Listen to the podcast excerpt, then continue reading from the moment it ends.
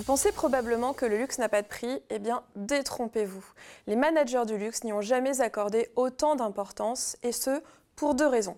D'abord, la croissance du commerce en ligne dans le luxe, qui rend les politiques de prix plus transparentes. Ensuite, le développement de produits qui s'adressent à une clientèle moins élitiste et donc plus sensible au prix. Dans notre article, nous nous intéressons plus spécifiquement à la question des terminaisons de prix. Vous le savez, il est fréquent que les prix des produits que nous achetons en supermarché se terminent en 9 ou en 99. Ce phénomène a déjà été exploré dans la grande consommation, où l'on sait que ces prix ont une connotation de bonne affaire associée à des produits de qualité inférieure. Dans le luxe, toutefois, on peut s'interroger sur le bien fondé d'une telle pratique, et on pourrait penser que cette pratique n'y existe pas et que les produits de luxe n'ont que des prix ronds, c'est-à-dire des prix se terminant en zéro. Pourtant, nous avons mené une première étude sur Net-à-Porter, première plateforme de e-commerce au monde pour la vente d'articles de mode de luxe. Et nous avons observé 4 pics nets pour des terminaisons en 90, 00, 50 et 80. Cela signifie donc que les managers du luxe ne choisissent pas leur prix par hasard, mais alors comment les choisissent-ils? Ils choisissent massivement des prix en 80 ou en 90, soit des prix qui tombent juste en dessous d'un prix rond, qui pourrait garder des connotations de prix réduit et aussi de mauvaise qualité typique de la grande consommation, mais qui sont inappropriés dans le luxe. C'est donc un paradoxe.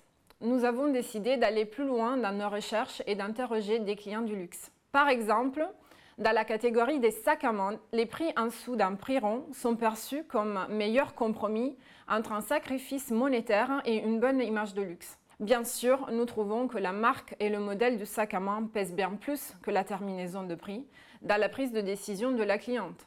Toutefois, un prix à 1595 euros est préféré à un prix de 1560, pourtant inférieur. Dans notre article, nous faisons l'hypothèse que ce paradoxe des prix en 80 et 90 dans le luxe pourrait s'expliquer par un mécanisme de réduction de la culpabilité attachée à l'achat d'un produit superflu. On montre notamment que des prix de 1980 euros ou 1990 euros génèrent moins de culpabilité anticipée qu'un prix de 2000 euros et qu'un prix de 1980 euros génère par ailleurs une meilleure image de luxe qu'un prix de 1990 euros. Nous avons donc vérifié que les managers du luxe réservent les prix en 90 aux produits les moins chers qui ciblent une clientèle plus sensible au prix.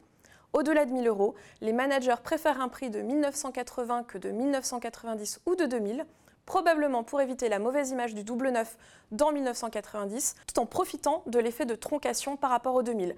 C'est-à-dire que le prix en 1980 pourrait être retenu par le consommateur comme 1900 et quelques euros. En conclusion, au-delà des prix ronds et des prix en neuf, nous montrons l'intérêt d'une terminaison en 8 ou en 80, adaptée à l'échelle des prix du luxe. Ce que nous appelons des prix de compromis, définis comme fixés en dessous d'un prix rond, mais pas juste en dessous, pour stimuler les ventes sans abîmer l'image de la marque.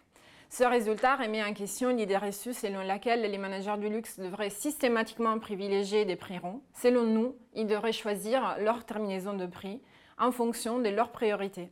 Un prix de compromis pour préserver l'image de leur marque, un prix en 90 pour maximiser la marge unitaire.